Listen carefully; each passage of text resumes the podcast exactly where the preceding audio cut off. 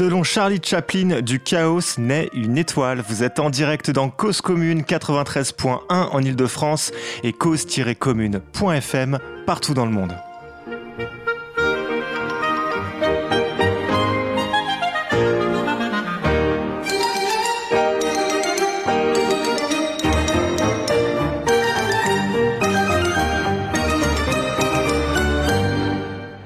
Et bienvenue dans Cause à effet, votre hebdomadaire du travail, de l'emploi et de la formation. Alors, euh, du chaos certainement, et euh, en faire une étoile, on va faire de notre mieux. Mais si nous nous efforçons de vous apporter des invités de qualité chaque semaine, nous avons également à cœur de faire des expériences. Alors ce soir, notre invité, c'est vous.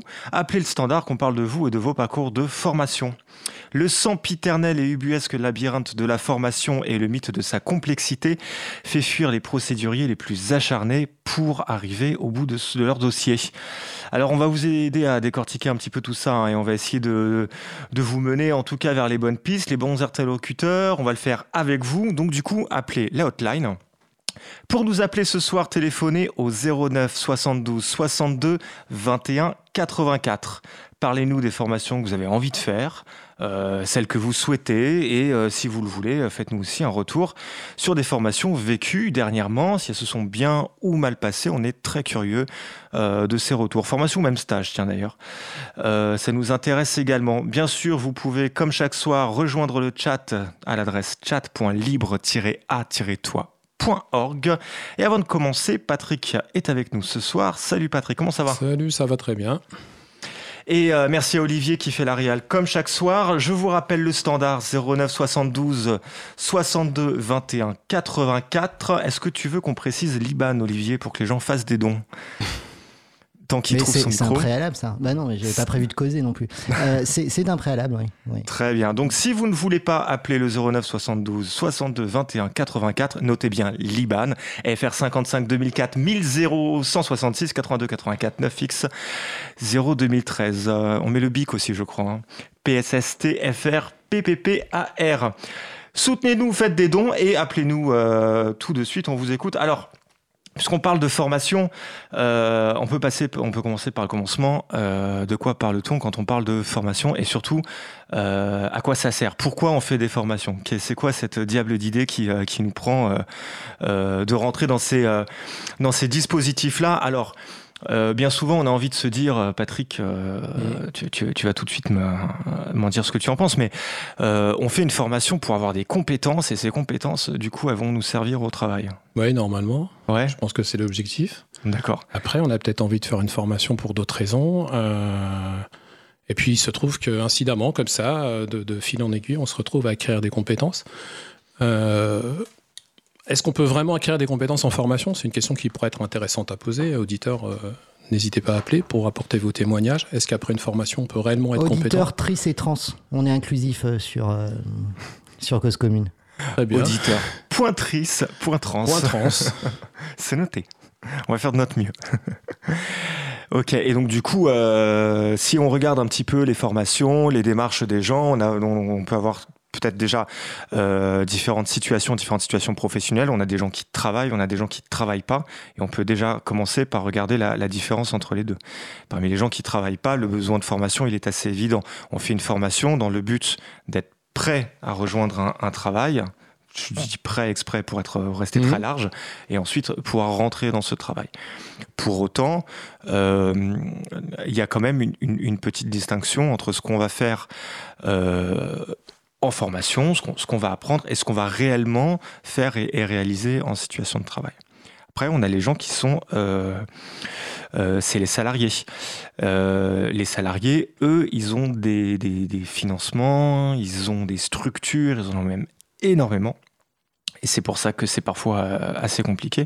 Et là, la formation, elle peut avoir toutes sortes d'usages. Mmh. Elle peut, par exemple, être demandée par l'entreprise dans le but de conduire un changement. Tout à fait. Elle peut aussi être demandée par le salarié dans le but de conduire un changement pour lui. Ouais, son changement à lui, ouais, c'est. Euh, Ça peut être un changement d'entreprise ou un changement de poste. Ok, elle, euh, à, quel moment? Il va, euh, il va, il va, il va chercher les transformations, mais surtout il va, il va, il va avoir besoin de changer un truc. Donc quand il est en, en poste, il a du mal à, en fait à définir son, véritable euh, besoin de compétences, mm. puisque par définition, il les a déjà, puisqu'il est en poste. Sauf à dire qu'on lui demande de faire cette formation-là parce qu'il faut l'adapter au poste, mais du reste, il y a un besoin d'évolution et il y a ce genre de choses. Donc la formation, elle va pas seulement servir euh, à, à, comment dire, à acquérir une compétence en tant que telle. Elle va servir de valorisation pour soi, c'est-à-dire, j'ai un titre, j'ai un diplôme, euh, je me reconnais dans tel master. Ça peut être une valorisation sociale, c'est-à-dire tout simplement, bah, au regard du travail que je fais, j'atteins euh, euh, ce niveau de salaire de par la convention collective, c'est-à-dire en gros, voilà, il y a, des accords au sein de l'entreprise qui disent que, comme on fonctionne beaucoup par les diplômes en France, à tel niveau de diplôme, j'ai tel salaire. et ça, ça procède aussi de la formation. La formation peut très bien avoir simplement ce, cet objectif-là. Et puis enfin, il y a un besoin parfois de se dire, mais je tourne un peu en rond, j'ai besoin de changement. Euh, voilà, il faut, il faut, il faut, un truc, quoi. Il faut un déclencheur. je sais pas trop. Je pense qu'il y a aussi des gens qui se forment parce qu'ils ont envie de bien travailler. Euh, bon, c'est pas la première fois que j'aborde ce thème hein, du, bien travailler, mais je pense que beaucoup de gens euh, voilà, ont, également besoin de, de se former parce qu'ils ont envie de bien travailler. Je pense qu'ils peuvent aussi ressentir un manque par rapport à, ce qu'ils ont pu acquérir comme savoir et savoir-faire. Et je pense que la formation peut aussi servir à se sentir mieux dans son travail, au-delà du fait qu'elle peut aussi, comme tu l'as souligné, euh, permettre d'acquérir un diplôme parce qu'on a besoin de reconnaissance pour différentes raisons. On a besoin euh, de voir reconnu ses compétences. On pourrait aussi peut-être parler de la, VAE à cette occasion, la validation des acquis de, l'expérience, qui permet justement de valoriser à travers, non pas cette fois un parcours de formation, mais euh, une, se présenter à une certification, en faisant, euh, en présentant donc son expérience professionnelle.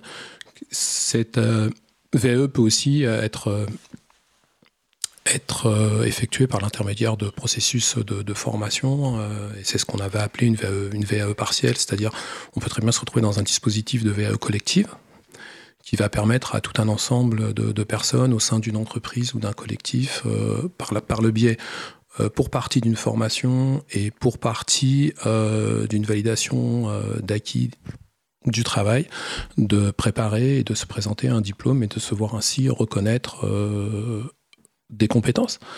Et on a pu constater d'ailleurs que ça avait très souvent un effet qu'on peut appeler une sorte d'appétence après qui se crée pour justement. une appétence, c'est-à-dire une envie, une, sorte de. Mm. C'est comme une compétence, mais qui qui part de tes tripes et qui t'entraîne vers, quoi, si, mmh. si, je, si, je, devais dire ça comme tu ça. Prends, tu, tu, peux y prendre goût.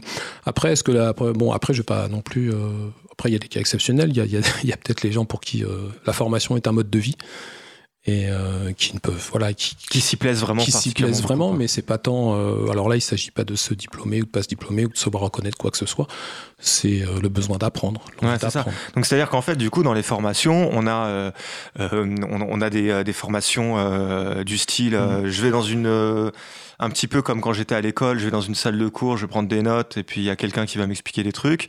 Il y a des validations d'acquis d'expérience, mmh. c'est-à-dire je fais tout un euh, toute une démonstration comme quoi je, je, je, vais le dire de manière un petit peu crue, mais je mérite le diplôme que j'ai au regard du travail que je fais déjà. Voilà, c'est ça. C'est une euh, ce que j'ai fait démontre les compétences que j'ai. Je, je, en fait, j'apporte la preuve des compétences que j'ai déployées en situation de travail, et ces compétences correspondent à un diplôme qui est existant. Donc je dis bah ces compétences, je les ai déployées en telle ou telle situation. Je prépare un dossier, je déployais euh, parce qu'il y a des référentiels de compétences hein, pour les différents titres, diplômes, etc. Donc je mets en regard ce que j'ai fait, concrètement, ce que j'ai fait au regard des compétences qui sont dans, un, diplôme, dans un référentiel de compétences, et je dis voilà, ça match ou ça matche pas. En ce qui me concerne, ça match, donc euh, je, prétends euh, obtenir euh, cette validation.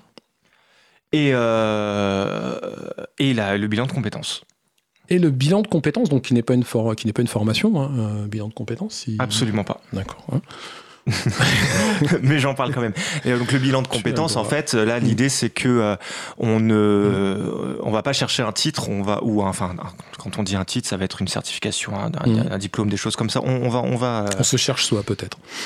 Ouais, ouais, voilà. On, va mm. développer un peu sur les titres, mais en tout cas, voilà, le bilan de compétences, il vise pas ça. Il sert, simplement, il dit très bien son nom, quoi, faire le bilan de ce qu'on sait déjà faire, et à mm. partir de ça, qu'est-ce que ça dit de nous, et à partir de ça, euh, vers, vers où on, on, peut aller J'en parle, du coup, c'est pas innocent, comme ça on, a mm. brossé un petit peu nos trois, euh, nos, nos, nos, trois types de de, de, de, dispositifs et tout simplement parce qu'il y a des financements derrière. Et donc en fait ces dispositifs là ils répondent à ces trois à, à ces trois financements. Allez je m'autorise une mmh. petite parenthèse euh, pour le plaisir. C'est euh, et d'inviter euh, donc du coup les les, euh, les auditeurs euh, qui s'intéressent à ces vraiment aux spécificités de ces dispositifs à écouter notre émission du 30 janvier où on parlait des actions de formation en situation de travail euh, avec Frédéric Gérard et Anise mmh. Ullmann. Et ça, c'est un nouveau dispositif dont on attend les décrets qui va se mettre en place. Et donc, du coup, on va pas en parler ce soir parce que euh, ce serait parler de, de, choses dont on ne maîtrise pas encore le,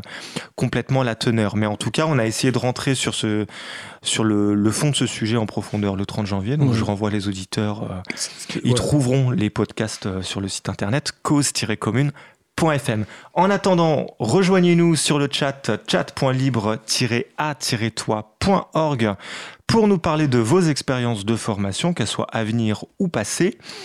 Euh, de bonnes ou mauvaises, ou faites euh, peu importe, mais en tout cas simplement euh, comment vous vous appréhendez ces questions et vous pouvez également téléphoner pour vos retours d'expérience et vos questions au 09 72 62 21 84. Euh, alors, du coup, les financements. Euh, et c'est là que ça devient compliqué. Oui, alors, sans doute, les auditeurs, ils ont envie de se dire euh, que c'est complexe, qu'on n'y comprend rien, que, comment tu fais pour monter un dossier de financement de formation? Enfin, faut vraiment avoir la foi. C'est trop compliqué, c'est du n'importe quoi. Il faut sans doute peut-être rassurer les auditeurs. La bonne nouvelle, qui, qui est peut-être une mauvaise nouvelle, en fait, je sais pas trop, mmh. c'est que c'est aussi compliqué pour les acteurs. Oui. Tout autant que les bénéficiaires. Non, mais il faut qu'ils le sachent, quoi. Il y a un moment donné, il faut que les choses soient claires, quoi. Euh, c'est extrêmement complexe. Mais dans les grandes lignes, euh, euh, ce qui est utile de préciser, c'est que si vous voulez faire une formation, euh, la, le premier réflexe à avoir, c'est de savoir si elle est euh, qualifiante. Parce que là, là, on parle du cas où c'est euh, la personne qui va se former qui est euh, à l'origine de la demande. On parle du cas ça. où la personne qui va se former ouais, est à l'origine de la demande. Tu fais très très bien de mmh. me rappeler. Ça peut très bien être du coup oui. imposé ou très ou largement incité par l'entreprise, absolument. Donc il va falloir qu'il trouve son financement. Euh... Auquel cas on est dans autre chose. Par contre, là, ce qui est euh, l'approche que, que, nous vous proposons avec Patrick ce soir, c'est de, de, vous de vous poser la question qu'est-ce qu'on peut mmh. faire avec tout ça, mmh. euh, sachant que vous avez des droits, donc ben, tout simplement utilisez-les quoi. Et donc, quels euh, sont ces droits? Donc euh, le, le, le, la, le, point de départ euh, qui, est, qui, est, évident, c'est le compte personnel formation, le CPF. Les gens en ont sans doute probablement entendu parler. Et pour expliquer dans, dans les grandes lignes le CPF, il remplace le droit individuel à la formation. Il faut arrêter de parler de DIF. On, en, on, va en parler quand même encore un petit peu, puisque euh, il peut encore servir jusqu'en 2020, mais euh, euh, maintenant c'est le CPF qui le remplace. Donc le compte personnel formation, il y a un site internet pour ça moncompte.gouv.fr euh, dans lequel on essaye de se dépatouiller à peu près pour... Mon compte formation. Euh, Qu'est-ce que j'ai dit? Mon compte.gouv. Oui, mmh. mon compte formation.gouv.fr. Mmh. Euh, on essaye de se dépatouiller un petit peu dans euh, là-dedans et on va essayer donc du coup de chercher des formations. Le premier réflexe, c'est qu'elles soient qualifiantes, c'est-à-dire qu'elles permettent d'aboutir à une certification, à un titre professionnel ou à un diplôme d'État parce que c'est une des conditions qui va permettre de la rendre finançable. Je vais prendre un exemple très concret. Euh, avant, on le faisait pas du tout, et Barbe Blanche nous a mis un exemple de formation mmh. euh, qui est tout à fait étonnante, c'est les recettes de CEP. Et c'est vrai que quand la formation est apparue, je vous renvoie sur l'émission du, du, du, 27 avril, euh, de recettes de CEP, pardon, des, des, recettes à base de CEP, donc le. Euh, euh, quand on, euh, dans l'émission du 27 avril avec René Bagorski, euh, on parlait beaucoup des euh, ce qu'on appelait les euh, les, euh, les, les, formations macramées, mmh. c'est-à-dire en gros les, des formations qui n'avaient pas forcément de finalité directement à visée professionnelle. Et donc du coup, comme ça, ça s'est énormément développé. Euh, le résultat, c'est que, euh, en fait, il, a, fallu limiter ce genre de choses. C'est l'entreprise qui a repris le coup. Enfin bon, bref, écoutez le 27 avril. Euh, vous avez une émission toute dédiée pour ça, donc René Bagorski. Pourquoi la formation doit-elle être pardon, forte, forcément professionnelle? Et Et, euh, et, comme ça s'est largement resserré, et il faut fatalement regarder sur toutes ces bah, qualifications. ça s'est resserré en même temps quand on consulte les listes, on n'en vient pas, on n'en vient pas au bout. Il y a pléthore de formations, il y a plusieurs listes. donc, moi, je, je, veux bénéficier d'une formation. Comment est-ce que je peux savoir si je suis éligible et si je peux justement euh, faire euh, valoir mes droits au travers. Euh, au travers de. T'as le mot sur la bout de la bon, d'accord. pour savoir si on est éligible, en réalité, enfin, Ouais, je, comprends pourquoi tu, tu, tu hésites. On n'aura peut-être pas la même approche. C'est-à-dire que tout de suite, je vais dire, enfin, en fait, vous n'allez pas le savoir. Et les organismes de formation eux-mêmes vont pas pouvoir le dire. C'est-à-dire que si vous tombez sur un organisme de formation qui fait une pub du style euh, c'est gratuit, euh, c'est parce que c'est éligible, machin, et qui vous cite toutes sortes de référentiels, le simple fait d'avoir cette démarche-là, de cette propagande publicitaire pour justifier de ça, alors qu'en fait, dans le fond, on ne sait pas si ça va être donc, éligible à un financement, c'est assez douteux. Voilà. C'est pour ça que c'est pas autorisé. Et en fait, non, absolument, ouais. Juridiquement, c'est euh, euh, juridiquement en fait, ça passe pas. Ou alors avec des subtilités, mais dans l'absolu, c'est euh, c'est toujours plus ou moins questionnant. en fait, ce qu'il faut faire, c'est aller voir un organisme qui est spécialisé pour ça, qui est l'entreprise, enfin qui est l'interlocuteur par nos entreprises, qui est l'OPCA, euh, organisme paritaire, collecteur, agréé. Alors là, c'est du chinois. Ok, OPCA, c'est du chinois euh, et, je vous raconte pas la signification de l'acronyme. Ce qui est utile de retenir pour les auditeurs et qui est super simple, c'est que euh, cet organisme-là, il prend 1% de, de la masse salariale des entreprises pour ensuite le reverser en financement pour, mhm. pour, la, pour la formation. Donc du coup, c'est lui euh, qui, qui, est, qui, est, détenteur de ce droit-là et qui peut le dispenser. Pourquoi on n'est pas tout à fait sûr que les formations soient euh, tout le temps éligibles? Parce qu'il faut regarder en fonction des priorités. parce qu'il y, y, a différents OPCA, puisque euh, y a différentes. les entreprises sont regroupées dans des branches professionnelles et chaque branche ou plusieurs branches professionnelles sont regroupées ou ont à leur service un OPCA. Et selon les branches professionnelles, je ne vais pas avoir le même accès à telle ou telle formation, voire même le, tel, euh, le même financement pour une, pour une même formation. c'est, Là, c'est là que je commence à, être perdu.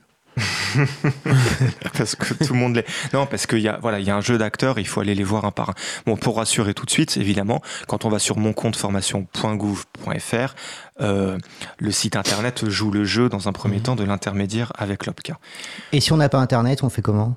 Si on n'a pas Internet. et je voulais juste dire que comme j'avais pas eu ma formation de régisseur radio, j'ai raté euh, l'appel de celui, celle euh, qui a hmm. voulu euh, vous joindre, vous les experts de la formation, et ce serait bien qu'il, elle, rappelle.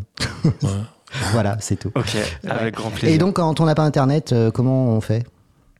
Alors, Olivier, Ah oui, quand on n'a pas Internet, ça veut dire qu'on travaille pas en fait.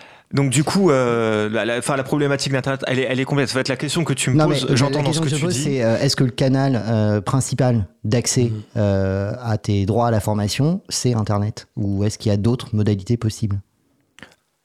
C'est même alors ça, tend à s'empirer, c'est-à-dire que euh, pour accélérer un petit peu ce, donc cette question-là et, donc ce, zoom sur le compte personnel formation, euh, le compte personnel formation tend à évoluer au regard des dernières lois qu'on a d'ailleurs traitées dans, dans, les précédentes émissions un petit peu euh, et qui sont en train d'être discutées en ce moment. Et globalement, le principe, c'est d'aller vers, je crois que ça s'appelle France Compétences. Hein, oui, c'est ça, France mmh. Compétences, ça va s'appeler.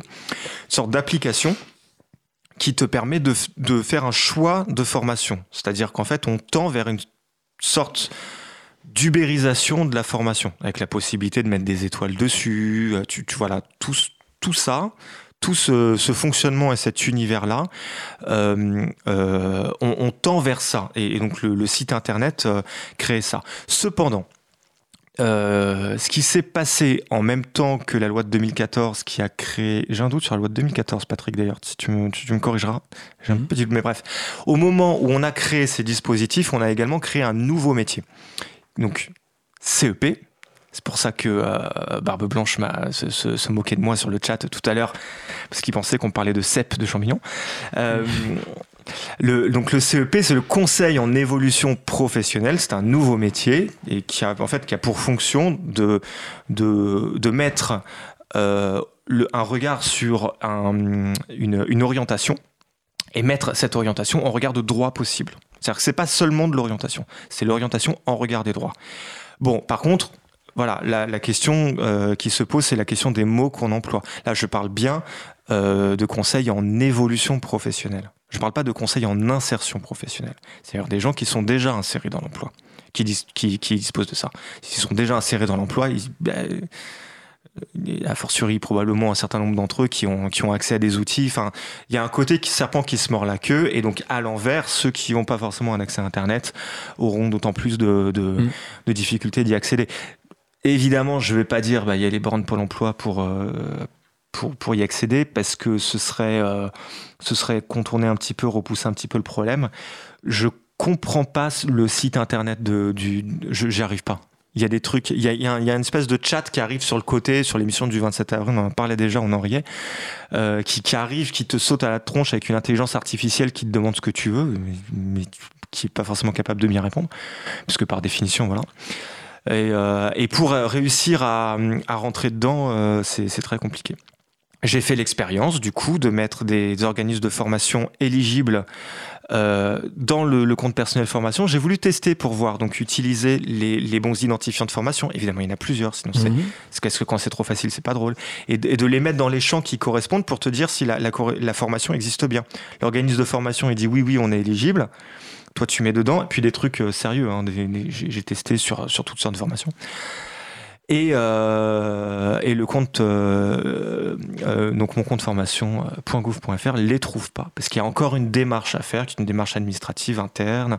L'organisme de formation, il doit se déclarer auprès de, de chaque OPCA, etc. donc tout ça, c'est extrêmement compliqué, mais rassurez-vous, parce qu'on faisait une digression longue là, sur, sur, la, sur la question du, du CPF, on en revient sur notre affaire de qualifiant. Est-ce qu'il faut que ce soit qualifiant donc absolument pour que ça, rentre au moins dans un des premiers critères de financement. Euh, cependant, euh, il existe toutes sortes de qualifications et pour vous on, peut-être, il est 21h22. Rejoignez-nous sur chat.lib-a-toi.org et on a peut-être le temps de, parler vite fait de, de, la différence entre les trois. Euh, donc du coup, allez, on va faire ça. Donc qualifiant, les titres RNCP. Certifiant. Euh, les, euh, les certificats de qualification professionnelle et les diplômes d'État. On peut commencer peut-être mhm. par les diplômes d'État, ils sont faciles. Les diplômes d'État, ils sont édités par l'État. Donc euh, donc ça, ça va. On respire. C'est ça, c'est délivré dans les universités. C'est tout ce qui va être le, le système LMB, LMD, licence, master, doctorat. Master n'existe plus. Les titres euh, sont édités, alors on, dit RNCP, RNCP c'est le registre dans lequel ils sont. Donc c'est un titre professionnel. Titre professionnel, mhm. ils sont faits par les organismes de formation. Je vais le dire très vite pour des, au cas où il y a des connaisseurs qui nous écoutent, mais c'est pour que chacun comprenne. Les titres sont faits par les organismes de formation, ils les soumettent, ils sont validés ou pas. Euh, et, euh, mhm. et ils fonctionnent s'il y a un retour à l'emploi. Donc ils sont peut-être un peu plus rassurants en termes de questions d'employabilité. Euh, par, rapport à un, par rapport à un diplôme d'État parce qu'il va être très orienté professionnel. On peut aussi parler des titres professionnels du ministère du Travail, de la DGEFP, des questions générales à l'emploi, à la formation professionnelle. Alors, donc DGEFP, c'est la délégation qui s'occupe de ces choses. C'est pareil qu'en gros, c'est une façon de dire le ministère du Travail. Voilà. Et le ministère du Travail, il en fait aussi. Il fait des titres professionnels qui sont donc, euh, voilà, qui proposent donc une certification, donc un diplôme. Ok. Et donc, du coup, le CQP, le, certificat de qualification, professionnelle. Qui sont proposés par les branches professionnelles. Donc là, en fait, c'est les syndicats et patronaux et de salariés qui se mettent d'accord. Les représentants des salariés et des employeurs au sein des observatoires. Dans une branche, c'est-à-dire c'est la métallurgie qui se met d'accord pour dire nous on a ce métier en tension, on a mmh. besoin de ce métier, donc on va faire un certificat de qualification professionnelle pour ça. Donc c'est important de, de, saisir ces nuances, on va, on va peut-être juste le resynthétiser vite fait. Euh, les certificats de qualification professionnelle portés par les, les, euh, les, les, acteurs donc, de la mhm. branche professionnelle. Donc, c'est vraiment les gens qui, qui sont dans, dans, dans, le, dans l'industrie qui créent ce, ce, mhm. cette qualification-là. Donc, c'est vraiment au plus proche du métier qui est en tension. Par contre, généralement, c'est des formations qui sont un peu plus courtes et sur des métiers en tension. Mhm. Après, euh, ce qui va retrouver, voilà, ce, point commun entre ces différents titres, diplômes ou certificats euh, qui sont inscrits au RNCP, c'est la construction en bloc de compétences. Donc, la qualification, certificat de qualification professionnelle, juste pour les résumer vite fait, le titre, hmm les organismes de formation, mais par contre, on les vérifie tous les cinq ans. Est-ce qu'il y a des retours à l'emploi? Est-ce qu'ils servent Est-ce qu'ils ne servent pas? Et puis, on les, on les, ils sont re, euh, redéfinis. Il y a des commissions qui se réunissent, hein, par exemple, pour les professionnels ou pour d'autres diplômes. Il y a des commissions qui se réunissent et puis les titres sont régulièrement en fait actualisés.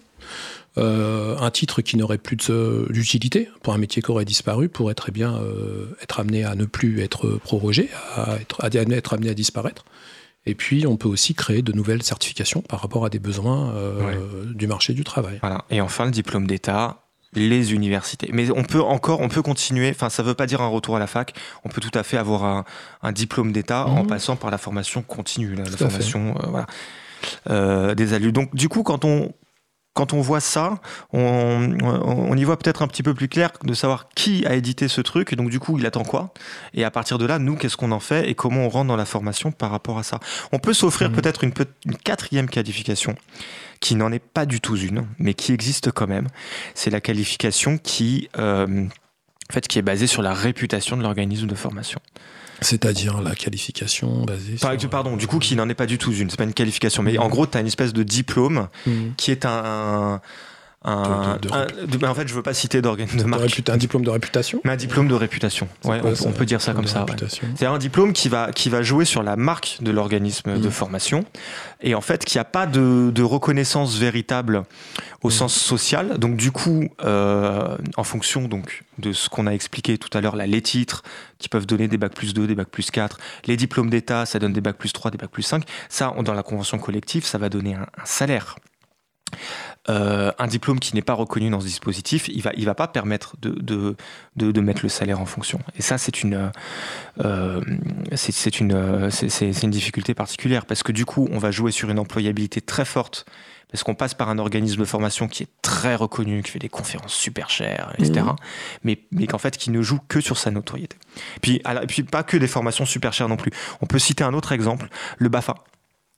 Le BAFA ne joue que sur mmh. sa notoriété le BAFA n'est pas du tout éligible euh, aux formations comme on les fait dans la formation professionnelle. Et d'ailleurs, s'il fallait faire un BAFA de, en, formation professionnelle, il faudrait le repenser complètement différemment. En termes d'attente, en termes il, ne fonctionne pas du tout de la même manière, quoi. Euh, il y a des questions super intéressantes sur le chat, euh, et notamment ma cousine qui voulait faire un lien avec la GPEC. La GPEC, c'est pas tout à fait dans le sujet. Alors ton public se marre, en fait c'est pas ta cousine, hein, faut leur préciser. Ah oui, et donc du coup à chaque fois on se fait avoir. ça, c'est le grand Ma cousine c'est une, auditrice régulière et qui a ce pseudo sur le chat et ça nous arrive régulièrement de la citer comme mm. telle. Oui alors il y a ma cousine, salut, et puis alors demain c'est les frangins. Non non, c'est une, une auditrice régulière. Alors bon, alors qu'est-ce qu'elle dit la famille? Euh, Qui a euh, euh, Lazardine dit le meilleur pseudo du monde.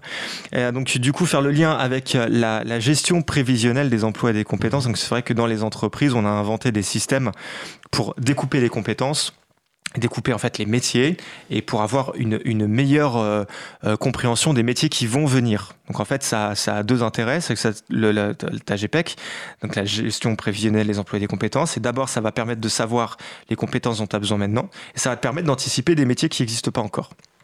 Et en fait, ça s'est vraiment, vraiment développé avec l'avènement du numérique et, ce genre de choses, parce que ça permet d'anticiper comme ça des métiers qui sont des métiers un petit peu curieux, dont, qui, qui sont des métiers qui n'existent pas. Euh, on peut en citer, euh, il y en a un, il y en a un moi qui me fascine beaucoup. Euh, je sais pas si tu as entendu parler de ça, Patrick. C'est le le data scientist. Oui, j'en ai entendu parler. Entendu il, y en a, il, y en a, il y en a, il y en a quelques-uns comme ça, oui. le type, il est à la fois programmeur. Mm. Euh, ou euh, enfin à la fois programmeur et à la fois économiste. Mhm. Il fait les deux. Et ce qui est intéressant avec les, pardon, je fais, une digression, mais allez aux horizons là nous, euh, les, métiers qui n'existent pas encore, ce sont souvent deux métiers qui ne sont capables de mhm. se définir que par l'autre. C'est-à-dire que le data scientist, il n'est pas que programmeur, parce que sinon c'est un programmeur. Donc il est aussi économiste. Mais s'il est que économiste, il perd complètement l'identité de son métier.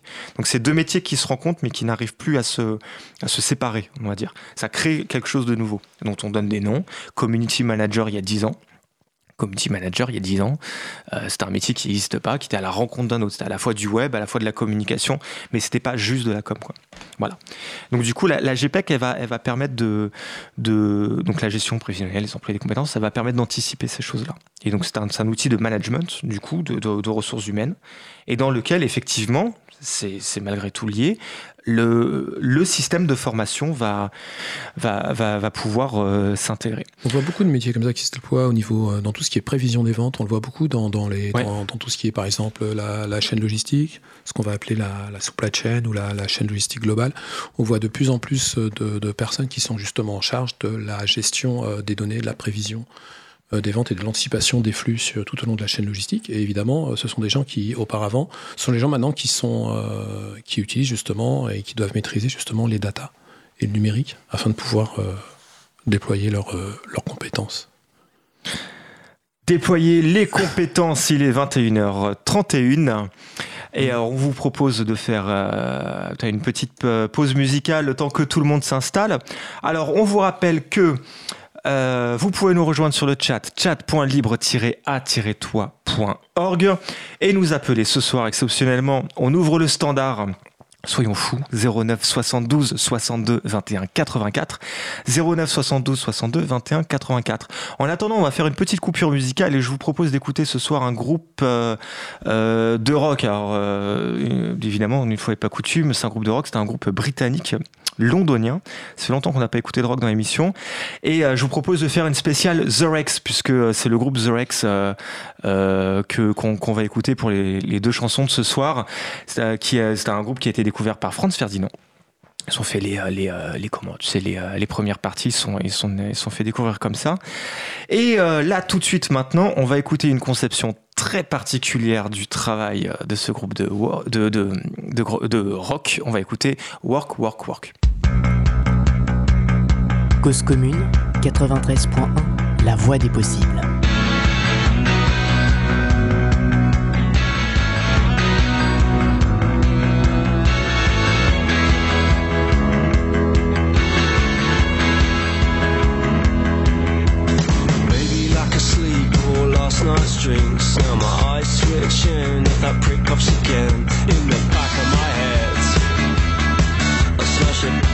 in Okay, that's it. Take a deep breath. I've got to get out of here. I've got to clear my head. I've got to clear my head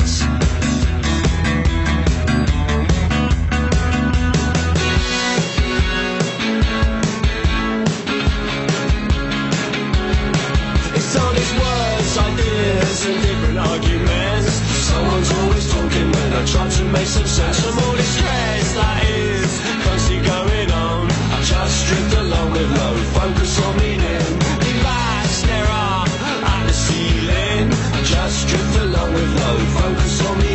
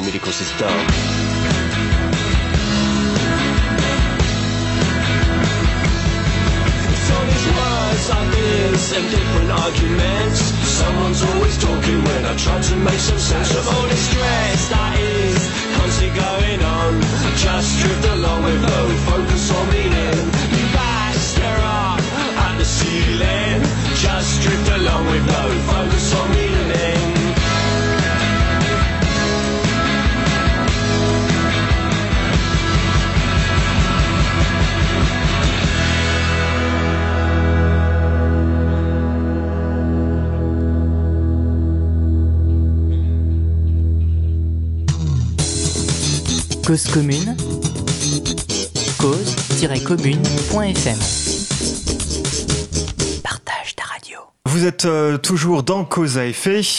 Patrick, euh, tu nous as parlé de VAE tout à l'heure. Et donc, du coup, bah, ce serait peut-être intéressant que tu nous en parles un petit peu plus précisément. Tu as envie de nous parler de l'expérience. Donc, j'ai envie de te poser la question l'expérience instruit-elle? Tout de suite. Patrick.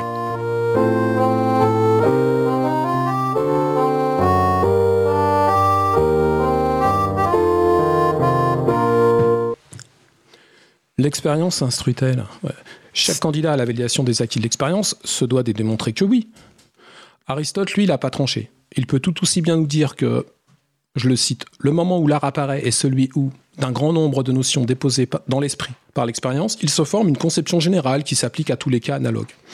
Ou bien, il peut aussi nous dire que savoir les choses et les comprendre est le privilège de l'art, bien plus encore que celui de l'expérience. Ce qu'il nous fait entrevoir, c'est le concept de connaissance, que Kant nous fait également approcher. Connaissance qu'on va définir ici comme le fruit du croisement du savoir formel et de l'expérience. L'expérience, nous dit Kant, est sans aucun doute le premier produit que notre entendement obtient en élaborant la matière brute des sensations.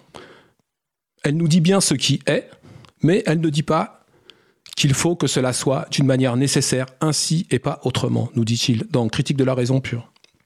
Le savoir-faire ne produit pas nécessairement du savoir, et on ne s'instruit pas seulement en faisant. L'expérience ne nous instruit que lorsqu'elle répond à un problème que nous nous sommes posés. Savoir-faire ne signifie pas savoir que, et savoir que ne suffit pas pour savoir-faire. Est-ce cette contradiction Est-ce cette contradiction que veut dépasser le concept de compétence? C'est un concept en fait qui fait référence à une notion de combinatoire entre, nous dit Montmolin, des ensembles stabilisés de savoir et de savoir-faire justement. La plupart des diplômes se sont construits donc à l'origine dans une logique de vérification des acquis des savoirs de la formation qui les précède, attestés d'un niveau de, de savoir que, dont on parie qu'il permettra en situation de savoir-faire. La création du, répertoire national des certifications professionnelles, le RNCP qu'on a évoqué tout à l'heure, auquel tout diplôme ou titre doit être inscrit maintenant pour être accessible par la voie de la VAE, la validation des acquis de l'expérience, a imposé une redéfinition des référentiels en termes de résultats d'apprentissage pertinents par rapport à un champ d'activité professionnelle. Et ce, sont maintenant, ce ne sont maintenant plus les matières et les programmes qui importent, mais la manière dont les aptitudes, compétences et connaissances peuvent être sollicitées dans l'exercice d'un métier. Toutefois, voir inscrit dans la loi de, de modernisation sociale de 2002 que, je cite, les diplômes ou les titres à finalité professionnelle sont obtenus par les voies scolaires et universitaires, par l'apprentissage, par la formation professionnelle continue ou en tout ou en partie par la validation des acquis de l'expérience, et aussi que peuvent être prises en compte au titre de la validation l'ensemble des compétences professionnelles acquises dans l'exercice d'une activité salariée, non salariée ou bénévole en rapport direct avec le contenu du diplôme ou d'un titre, peut interroger sur la pertinence d'un système qui tente de faire correspondre des acquis de l'expérience à des acquis de l'instruction. Mais c'est que la loi 2002, elle n'a pas pour objet de, trancher le débat sur la comparaison des effets de la formation ou de l'expérience sur les individus. C'est pas du tout ça. Lorsqu'elle dit que la validation des acquis produit les mêmes effets, les mêmes effets que les autres modes de contrôle des connaissances et aptitudes, c'est pour signifier que la certification obtenue par la VE produit en droit produit en droit les mêmes effets que celles obtenues à la suite d'épreuves lors d'un examen. Les certifications, en fait, elles prennent une valeur propre, indépendante du cursus de formation. Il est aussi précisé que la validation est effectuée par un jury dont la composition garantit une présence significative de représentants qualifiés des professions concernées, et aussi que le jury peut attribuer la totalité du diplôme ou du titre. À défaut, il se prononce sur l'étendue de la validation et en cas de validation partielle, sur la nature des connaissances et aptitudes devant faire l'objet d'un contrôle euh, complémentaire. D'où l'obligation, d'où l'obligation pour les certifications inscrites au RNCP de mettre en place un système de validation modulaire pour pouvoir acquérir tout ou partie d'une certification. On peut acquérir toute ou partie d'une certification. C'est-à-dire, on peut valider toute ou une partie de ses composantes, donc euh, de ce qu'on appelle depuis quelques années maintenant des blocs de compétences. Promouvoir la VAE, nous dit, Merle, me- Vincent Merle, qui était un grand promoteur de- de la VAE. Promouvoir la VAE, ce n'est pas tomber dans une démagogie du diplôme pour tout le monde, mais bel et bien permettre à chacun de s'inscrire dans un parcours de progression tout au long de sa vie, en jalonnant ce parcours par l'obtention d'une reconnaissance à travers ces grands repères collectifs que sont les certifications professionnelles, nous dit Merle en 2008. L'objectif de la VAE est de proposer une même reconnaissance pour l'instruction et l'expérience.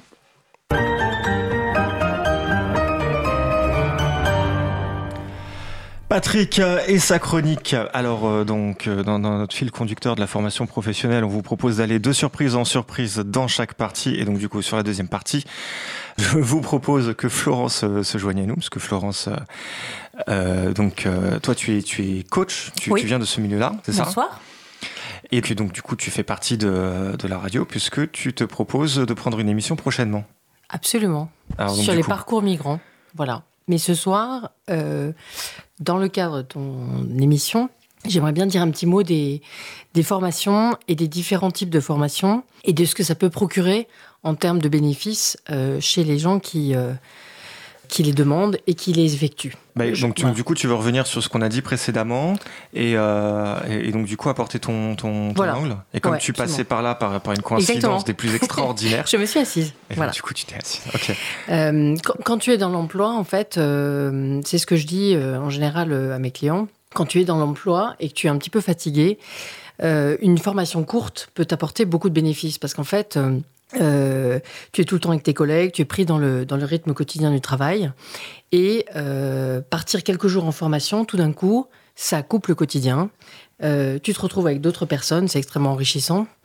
Tu commences à réfléchir un peu à ce que tu fais, à ton métier. Tu mets les choses en perspective et tu reviens avec un, non pas un regard neuf parce que ce sont des formations courtes, mais en revanche, tu reviens avec un peu de peps. Voilà.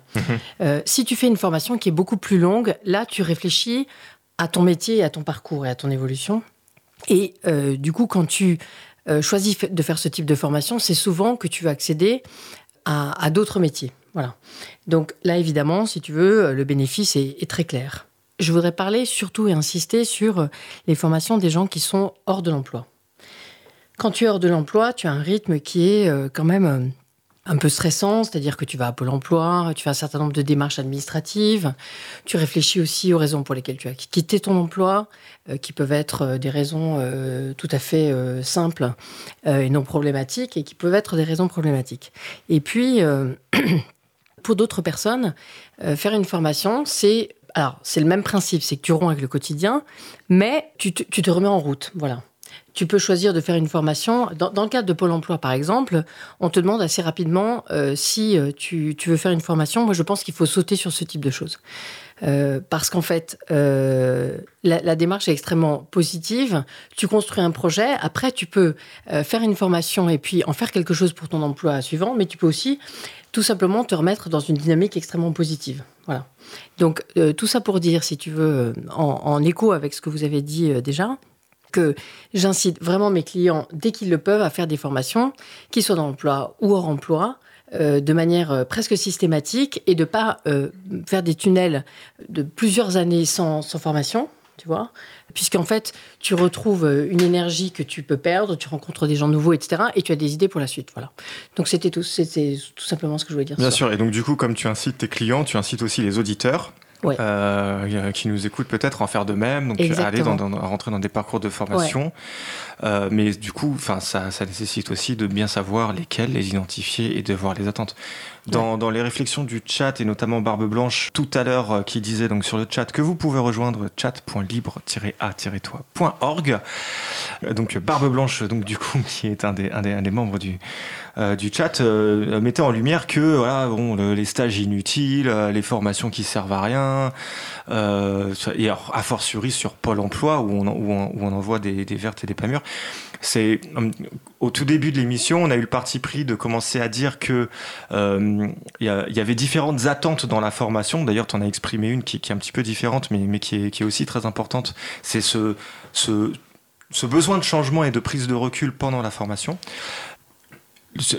On n'y va pas nécessairement pour se dire je vais avoir une compétence, genre par exemple Excel 2013, euh, et grâce à Excel 2013, je vais faire euh, le boulot de, euh, euh, de chargé d'accueil qui va bien, quoi.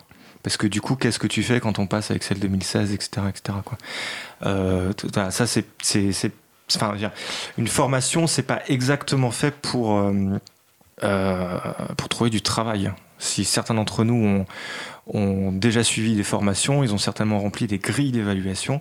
Jamais on nous pose la question, mais au fait, votre formation, est-ce que euh, euh, il y a beaucoup de gens qui ont trouvé un emploi avec? C'est une question qui nous est jamais posée. On pose la question au formateur est-ce qu'il a servi les croissants euh, au début des séances? Est-ce qu'il y a eu un temps utile pour les échanges?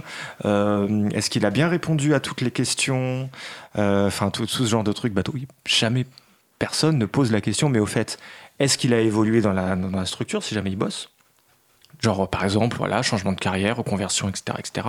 Changer carrément de boîte, trouver une boîte s'il était demandeur d'emploi, etc., etc. Par contre, ça crée quelque chose qui est intéressant dans ce que tu dis. Quand tu dis, il y a cette prise de recul et il y a, euh, donc, il y a, il y a une transformation qui se fait. Euh, C'est-à-dire que euh, je dis souvent, et du coup, je réponds encore à Barbe Blanche qui, qui faisait écho à ça euh, euh, sur les stages qui servent à rien.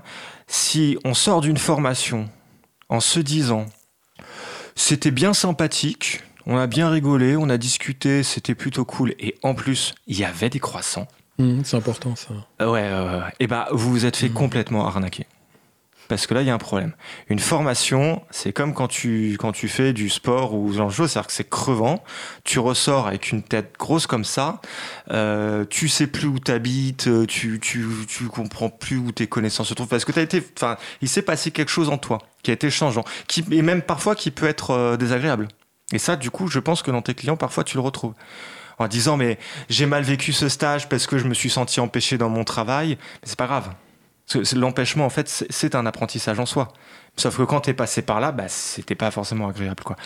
Euh, ou bien, euh, euh, en fait, j'ai fait la formation. Un truc qu'on peut entendre, j'ai fait cette formation parce que j'avais besoin de, j'avais besoin de, je croyais que c'était ça qu'il me fallait pour changer. En fait, je me rends compte que je déteste mon métier, quoi. Cette formation m'a permis de me rendre compte de ça, quoi.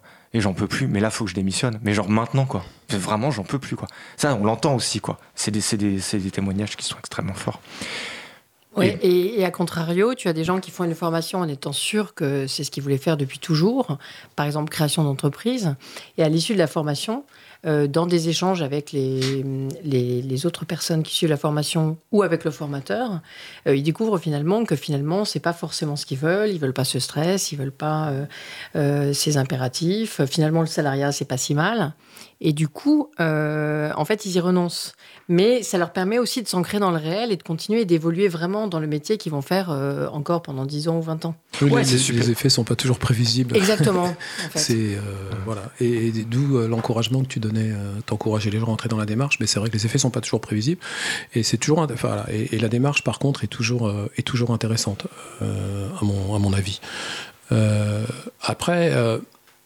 Après, euh, bon, concernant, euh, puisqu'on parlait un peu, finalement, ce qu'on a parlé à un moment, c'est d'évaluation de la formation. Bon, il y a quand même quelques titres hein, qui, qui- qui demandent quand même euh, à certains centres qui sont agréés. Enfin, c'est plutôt de formation, c'est plutôt euh, tous ceux qui certifient en fait, qui vont être tenus aussi après de- d'enquêter auprès des, des titulaires euh, des, des diplômes. Bien sûr, ça arrive. Il y a aussi des financeurs, ça arrive. Il y a aussi qui, des financeurs qui sont des financeurs du style, par exemple, des grands opérateurs qui vont directement Mhm. financer les organismes de formation pour pouvoir faire ça sur, euh, Mhm. donc, euh, je sais pas, une- de la CAF ou des gens, enfin, qui sont pas forcément fina- financeurs de fait. de, de euh, donc pour les personnes de, euh, de, de commandes de formation, mais par contre qui vont le faire directement sur, sur Mm. des commandes. Donc ça, ça peut arriver Ouais. oui, absolument. ouais. Non, tu fais bien de me nuancer parce que parfois en vulgarisant, euh, on, on prend des raccourcis. Mais donc du coup, ouais, effectivement, donc l'évaluation, la formation, Patrick. Oui.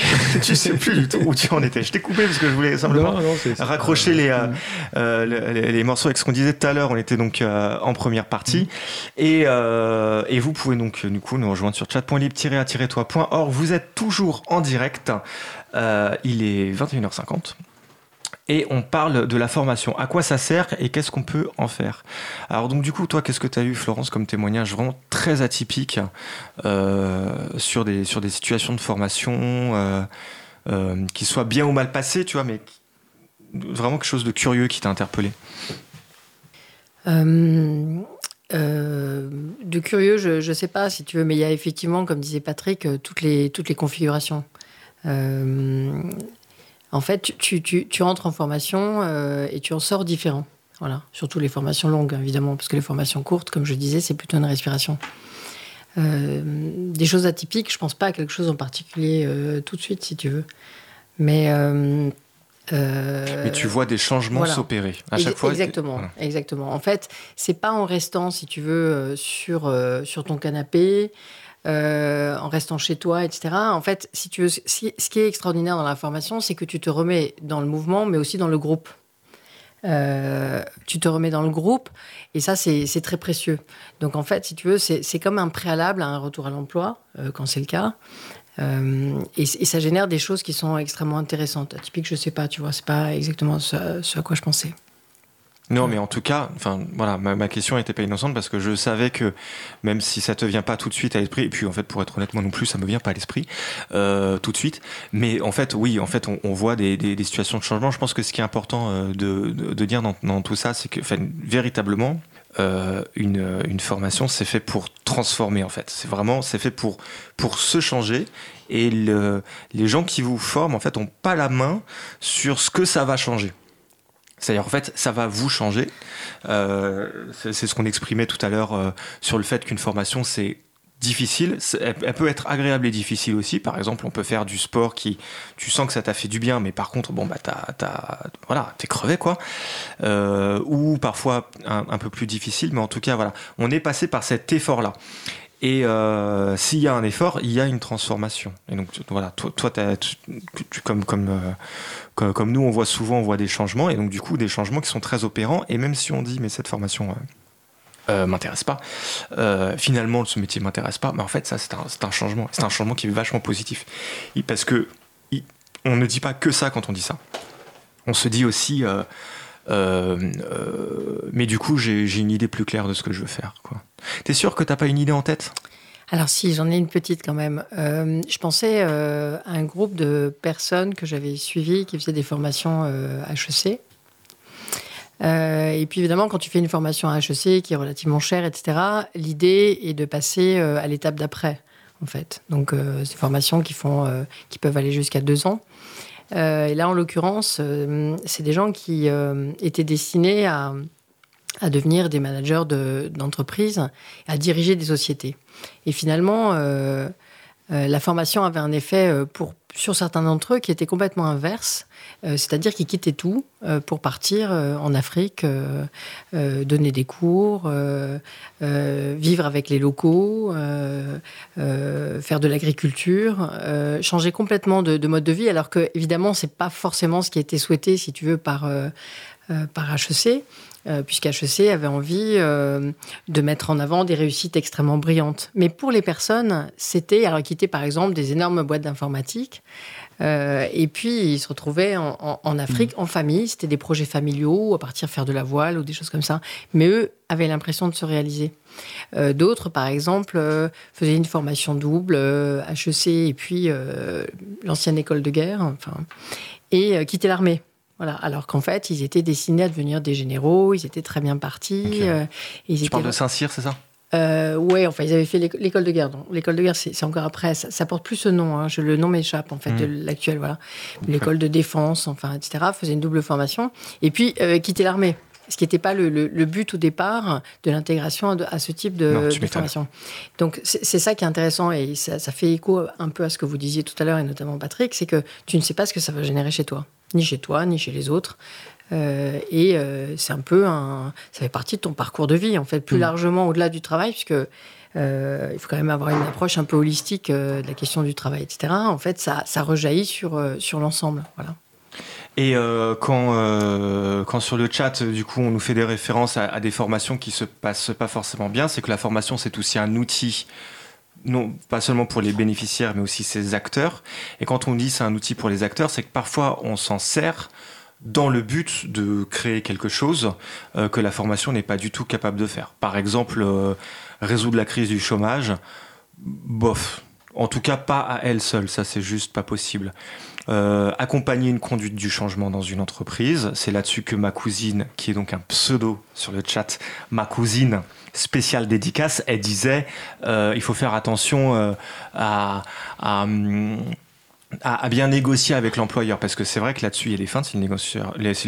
Si l'employeur euh, finance par exemple je donne juste un truc euh, tout bête s'il finance un bilan de compétences il a un droit de regard sur le bilan de compétences alors que si c'est du fonds propre, c'est-à-dire financé par la personne, ou pur CPF, donc le compte personnel formation dont on parlait en première partie, mais de sa propre démarche, du coup, euh, euh, et ben en fait, il est le seul à avoir un droit de regard là-dessus. Ce qui est précieux parce qu'effectivement, du coup, voilà, l'entreprise, elle peut s'en servir.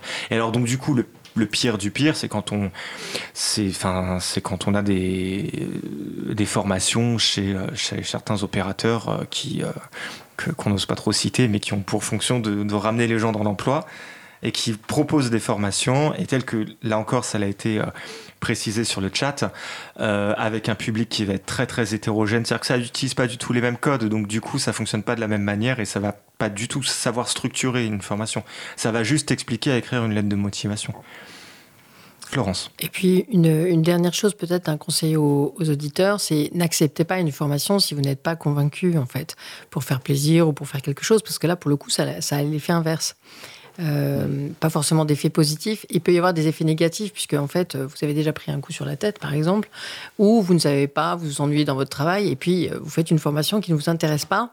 Donc là, c'est loin de créer une dynamique, en fait, ça, ça, ça, ça, stoppe, ça peut stopper une dynamique. Et puis finalement, ça n'a pas un effet positif sur la confiance. euh, le groupe va vous ennuyer. Vous pouvez retrouver dans un groupe en plus euh, euh, où vous n'allez pas avoir de vraiment de, relations intéressantes, etc. Et tout ça, ce sera du temps perdu. Et, et le temps perdu, par définition, enfin, ne sert à rien.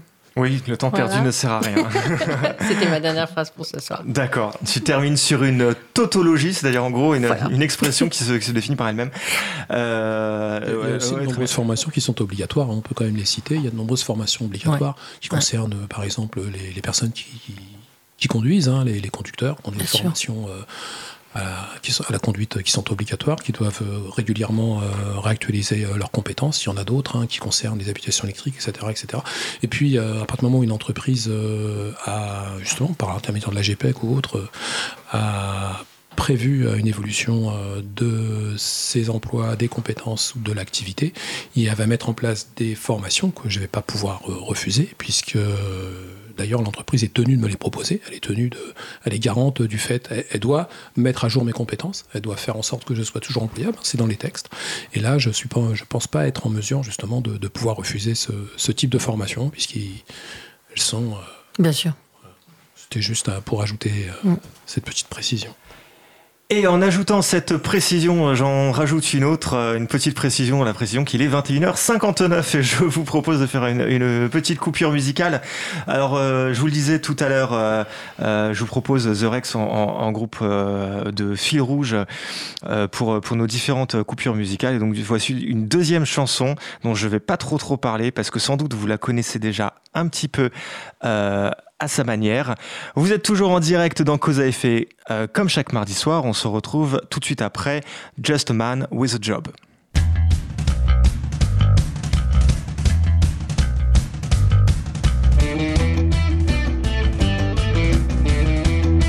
Cause commune 93.1, la voix des possibles.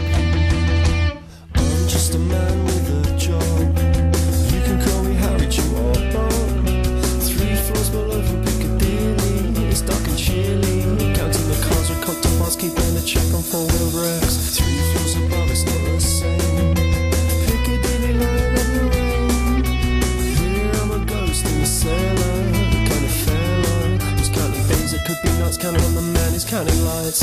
Counting lights every night, every kind of light. Little lights, bigger lights, any kind of light. And life's strong.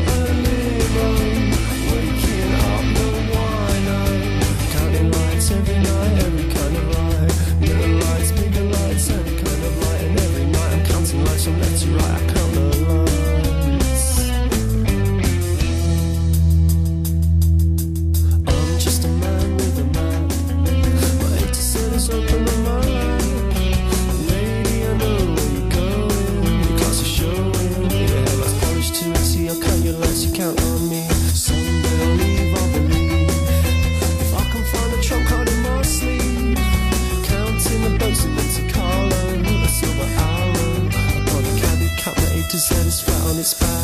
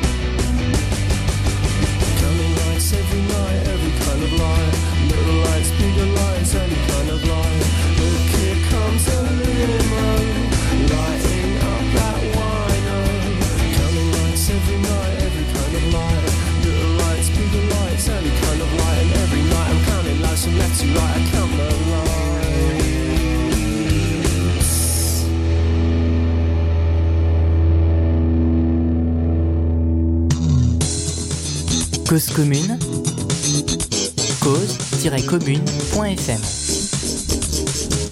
Partage ta. Vous êtes toujours en direct dans Cause à effet, comme chaque mardi soir, euh, de 21h à 22h30. Et ce soir, on parle de la formation et surtout à quoi ça sert, qu'est-ce qu'on en fait, pourquoi on le fait, comment on vit tout ça, tout ça. Euh, on remercie très chaleureusement euh, Florence euh, d'être venue faire euh, un petit coucou et un petit passage. Et tant qu'on est dans les petits coups et les petits passages, en fait, Laurence, qui passait par là par une coïncidence toujours des plus extraordinaires, est venue nous rejoindre. Salut Laurence, comment ça va? Bonsoir tout le monde. Et donc, euh, Patrick, euh, qui n'en rate pas une pour nous raconter plein de trucs, euh, euh, t'as encore envie de nous parler de la VAE, Ouais. parce que c'est central et essentiel pour toi. Donc, on s'écoute tout de suite. Patrick.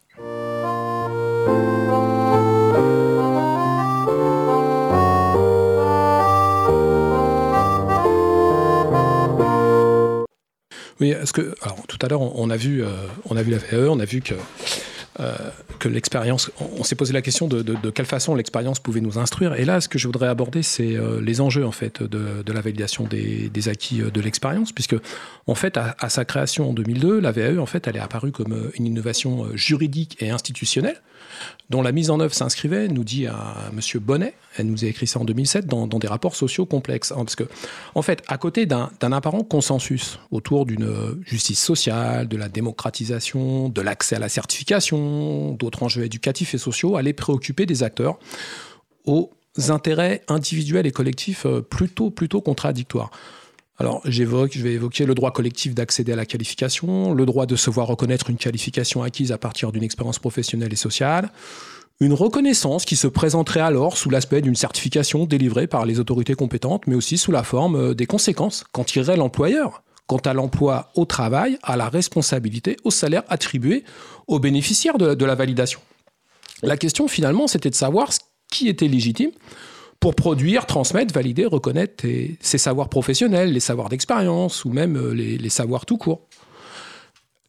Finalement, la loi de modernisation sociale, en déconnectant les, certifications de la formation, elle a contraint les organismes de formation et l'éducation nationale à opérer une véritable révolution copernicienne. Elle a désorganisé le, système de formation en permettant l'articulation de l'AVE, nouveaux moyens d'accès à la certification avec les voies classiques, articulation des, de la VAE, donc, avec les voies classiques qui étaient déjà en place. La question de la place du formateur dans ce système VAE, d'ailleurs, qui, l'amenait à passer de la transmission du savoir à l'accompagnement, a d'ailleurs été posée. Parce que les formateurs, ils avaient était depuis toujours au croisement hein, des différentes voies pour l'acquisition des savoirs, apprentissage, pédagogie de l'alternance, période d'entreprise. Mais dans ces parcours de formation, si l'expérience en entreprise était prise en compte dans l'acquisition des savoirs, elle était au service d'un processus d'acquisition de, de savoir formel. L'immersion dans le savoir réel, en fait, elle alimentait en matériaux qui allaient participer à la constitution des savoirs et savoir-faire visés par la, par la formation. Avec la VAE, c'est différent. Elle va plus loin. Elle va elle, plus loin. Elle a provoqué une rupture. Parce qu'elle va considérer l'expérience sociale ou professionnelle suffisante pour produire les savoirs, les savoir-faire, les compétences, des référentiels, des titres ou, des diplômes. Donc elle va bousculer les façons d'enseigner. Elle va réinterroger les organisations pédagogiques sur leur efficience. Dans un système en fait qui allait mixer les, voies d'accès à la certification, l'individualisation des parcours allait devenir la norme et permettrait l'acquisition par les apprenants des blocs de compétences dont, ils auraient besoin. La VAE, elle a aussi été l'objet de, controverses entre les partenaires sociaux. le patronat l'aurait vu comme un outil permettant de qualifier les salariés à moindre coût, mais aussi comme un dispositif donnant un rôle prépondérant aux entreprises dans l'accompagnement des salariés dans le développement des qualifications et des compétences. La définition de la compétence professionnelle qui est, qui est donnée par le, le MEDEF, elle ne contre, elle ne contre, elle ne elle ne... On va y aller tranquillement. Elle ne contredisait pas cette, ouais ouais, cette hypothèse. C'est une euh, combinaison de, de, connaissances. Alors, je reprends définition euh, du MEDEF. C'est une combinaison de connaissances, savoir-faire, expérience et comportement s'exerçant dans un contexte précis. Elle se constate lors de la mise en œuvre en situation professionnelle à partir de laquelle elle est validable. C'est donc à l'entreprise qui va appartenir de la repérer, de l'évaluer, de la valider et euh, de la faire évoluer. Ainsi, les entreprises, elles auraient pu se saisir de l'opportunité VAE pour mordre sur le terrain de l'éducation nationale et des centres de formation qui vont parfois être jugés éloignés de la réalité économique. Les entreprises qui, dans, un scénario de construction du, paysage de la formation professionnelle, auraient jugé l'éducation nationale et les centres de formation comme plus dispensateurs de savoir théorique et délivreurs de diplômes qu'acteur du développement des compétences euh, pratiques, on va dire, des, personnes formées. On aurait alors pu imaginer voir se déployer une éducation nationale cantonnée à la prise en charge de l'éducation à visée citoyenne et socialisante. Le développement des compétences des individus, aurait pu revenir à la charge d'entreprises devenues organisations apprenantes et déclinant des objectifs pédagogiques en fonction de l'évolution de leurs besoins. Face à un tel scénario, les, salariés, les salariés et leurs représentants ont, dû, pu craindre un développement d'une VAE beaucoup plus centrée sur les besoins en emploi des, des entreprises qu'au service du développement des individus, de leur épanouissement et de leur promotion sociale et redouter le basculement d'une validation des acquis vers un contrôle de la performance. La validation des acquis aurait pu mettre les, les salariés dans une quasi-obligation de faire la preuve de leurs compétences de prouver leur, leur, employabilité. Donc la logique compétence aurait pu réduire la VAE aux habiletés attendues par les employeurs dans l'immédiat en fonction des impératifs de, de productivité. On, va on retrouve ici en fait la, la, la, dichotomie qui est déjà ancienne entre deux conceptions. Euh, L'une d'elles pense la, la formation professionnelle comme essentiellement au service du développement économique et l'autre va priorise l'épanouissement et la promotion des individus dans le cadre d'une éducation permanente. Donc on avait encore pu trouver les traces de ces deux visions dans la loi euh, numéro 71-575 du 16 juillet 1971. Attends, de quoi Pardon, laquelle? La loi numéro 71-575 du 16 juillet 1971 portant organisation de la formation professionnelle continue dans le cadre de l'éducation permanente. Cette loi avait précisé dans, dans, dans un de ses articles que la formation professionnelle avait pour objet de permettre l'adaptation des travailleurs au changement des techniques et des conditions de travail, de favoriser leur promotion sociale par l'accès aux différents niveaux euh, de la culture et de la qualification professionnelle et leur contribution au développement culturel, économique et social. On avait alors été euh, déjà plus été dans une logique de, promotion professionnelle que, que d'émancipation. Euh, et cela dans la continuité d'une autre loi, la loi de 59, qui était relative à diverses dispositions tendant à la, à la promotion sociale.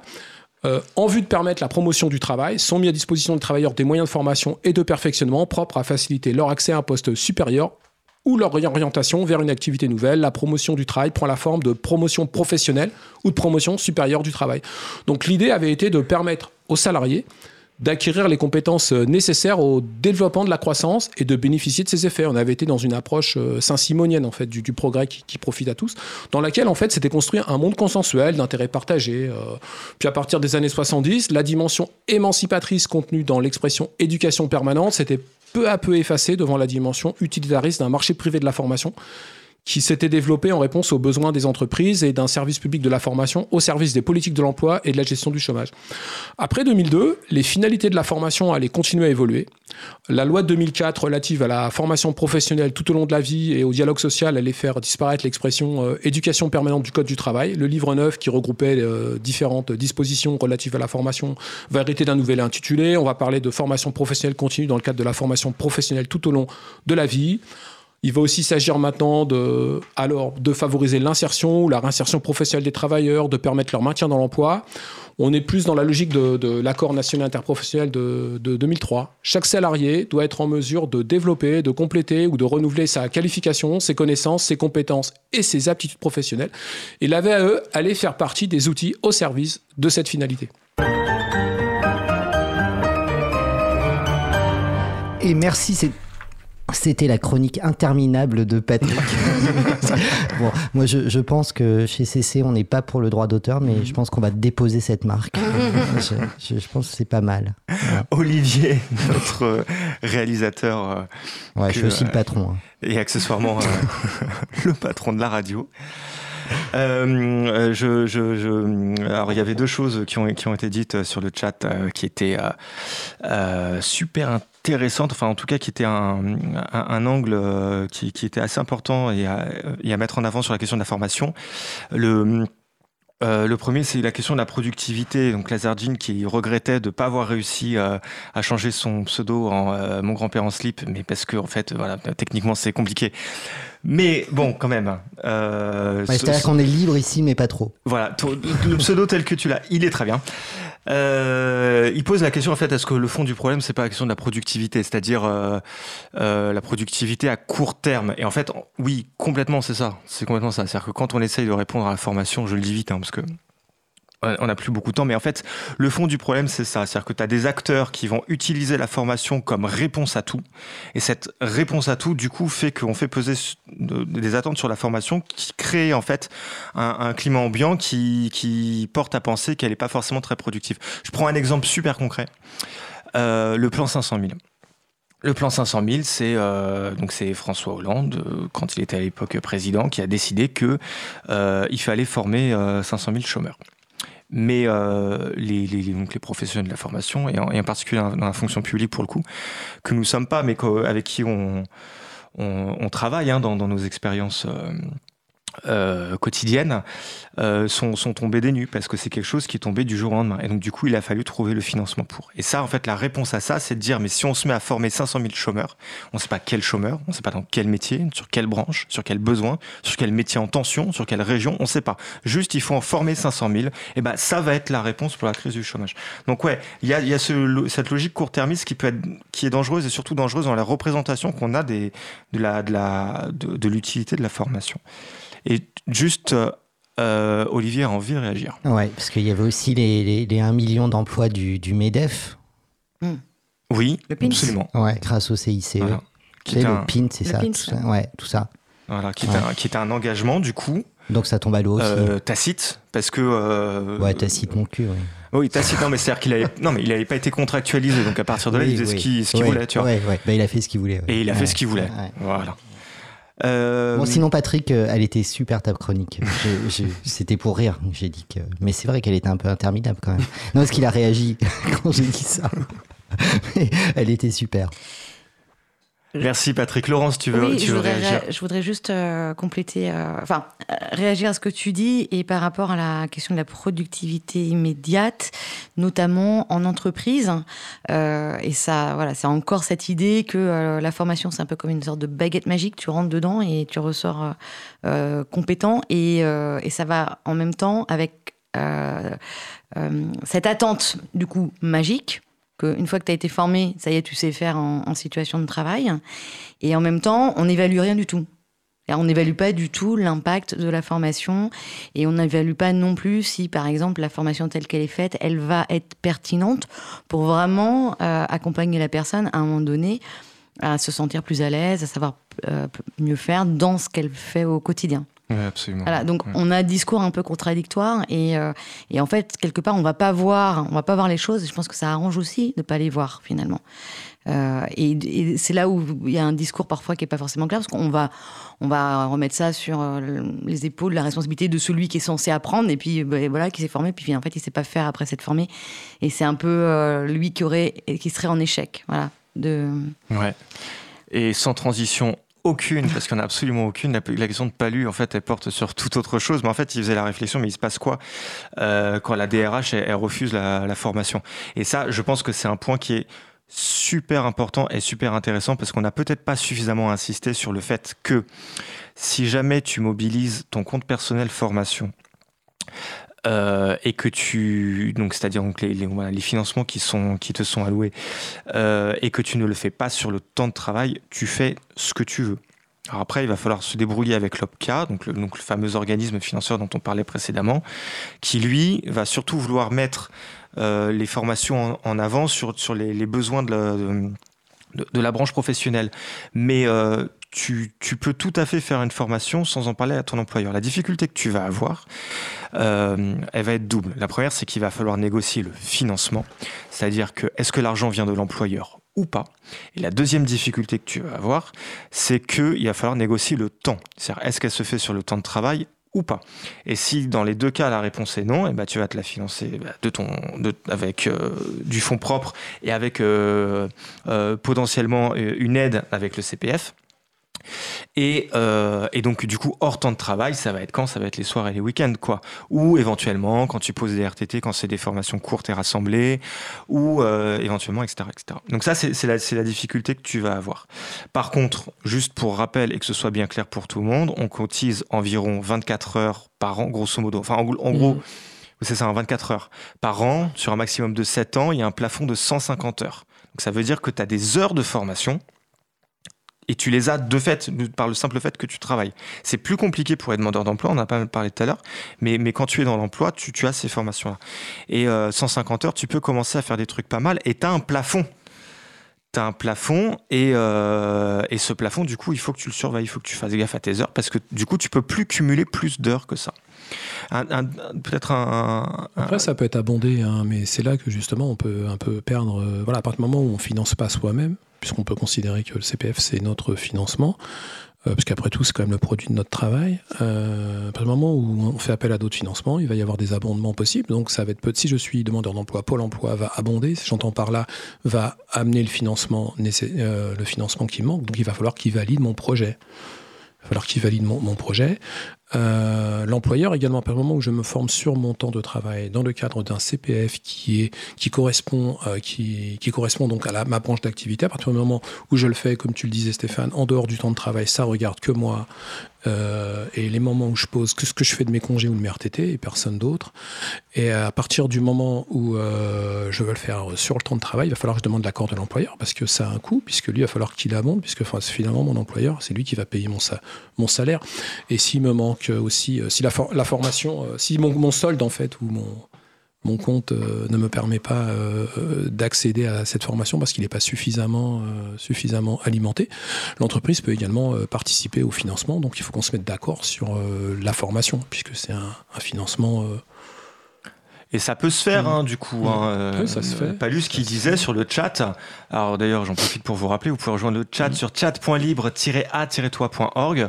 Euh, on, on, nous dit, bah, si c'est pas en lien avec le, avec le métier, avec l'emploi ou avec les besoins de l'entreprise, du coup il n'y a pas de raison qu'on finance mais ça peut être partiellement, ça, ça, peut être donc une partie du financement mmh.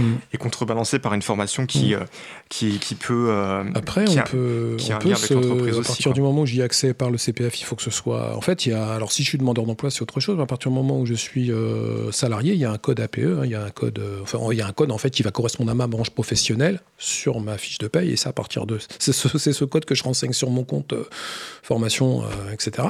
Ouais. Qui va me permettre justement de, de pouvoir déterminer à quelle formation j'ai accès par l'intermédiaire de, de, ce financement. Donc là, je suis quand même euh, limité.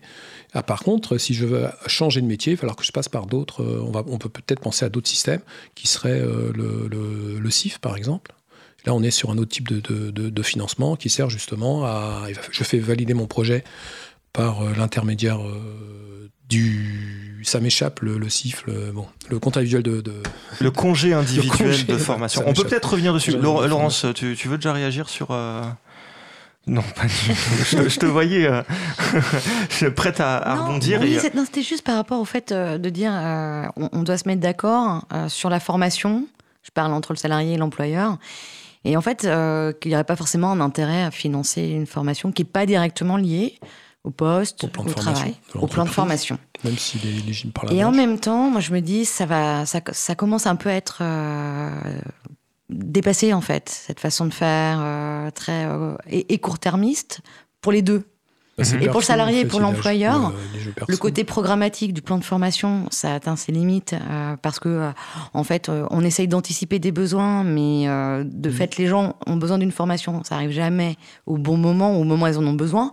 Et donc, généralement, ce qu'on voit, c'est qu'ils vont se former de façon plus ou moins informelle avec leurs collègues sur le tas, en allant chercher des trucs sur Internet, avant même que la formation euh, finalement arrive.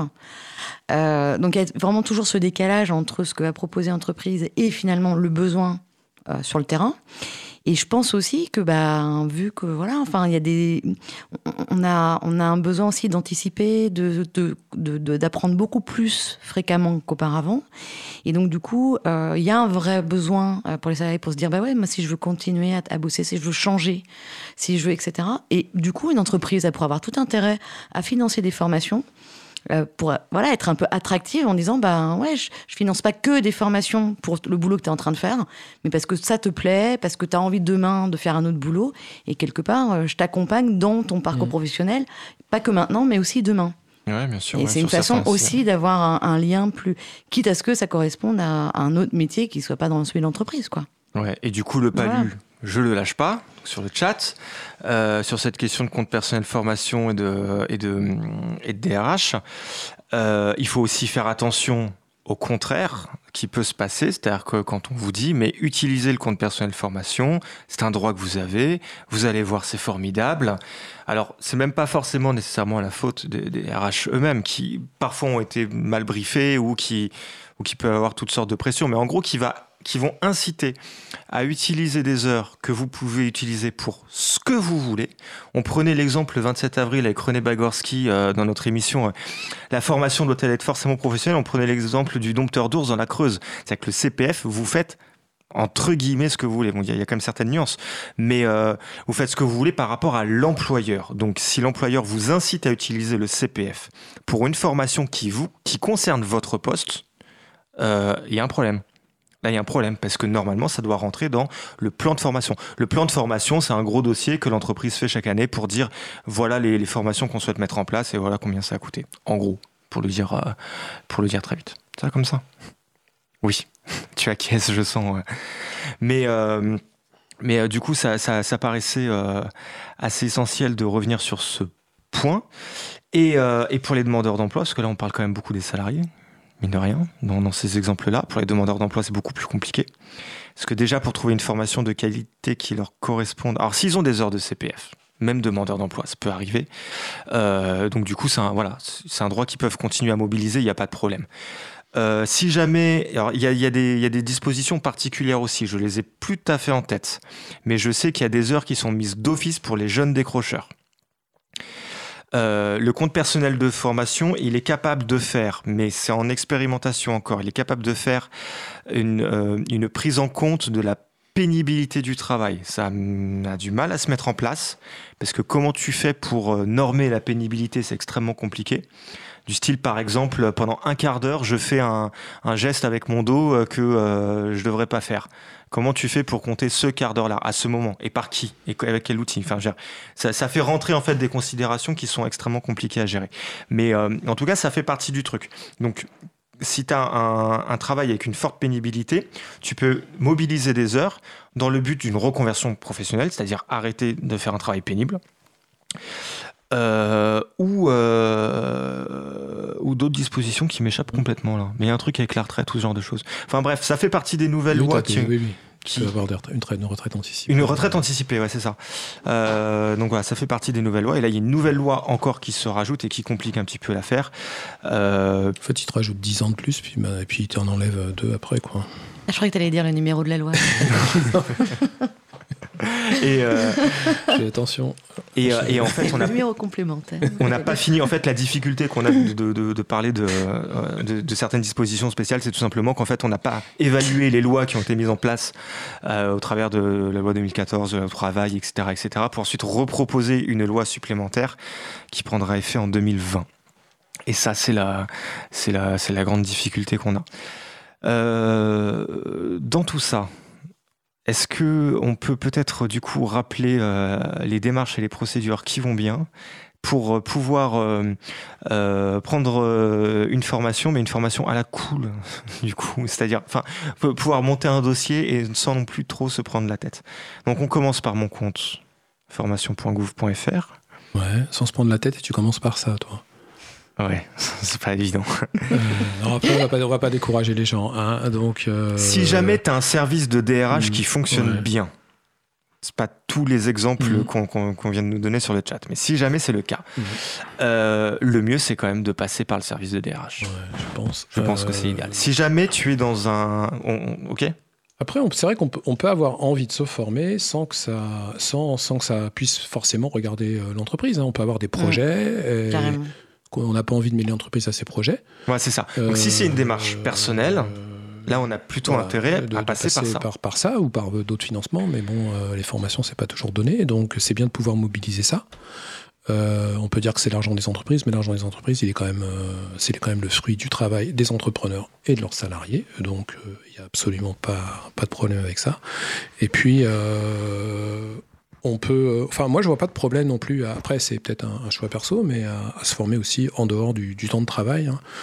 Euh, on peut très bien prendre en main euh, sa formation. euh, et puis euh, consacrer une partie de ses RTT euh, à se former. Quoi. On, peut, Mhm. on peut aussi. euh, Oui, en fait, c'est-à-dire que tout le temps que tu prends à comprendre comment ça fonctionne, comment- Ouais. bah, en fait, tu le.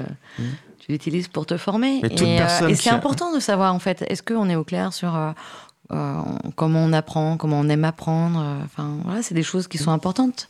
Et, euh, et voilà, et d'aller d'aller chercher les choses. euh, déjà d'être clair de ce qu'on a envie d'apprendre et pourquoi. Mhm. Voilà.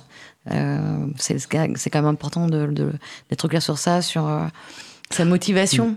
Ouais, ouais, Et- ouais, ouais, ouais. Parce Ouais, que Absolument. parce que En fait- sinon, en fait, le- le- le- on peut se, entre guillemets, se former, suivre une formation sans qu'il y ait vraiment apprentissage. Et toutes les formations ne coûtent pas. euh, bon, après, euh, chacun fait avec son, son budget, je dis pas, mais toutes les formations ne sont pas excessivement chères. Euh, je pense au cours du soir, je pense au CNAM.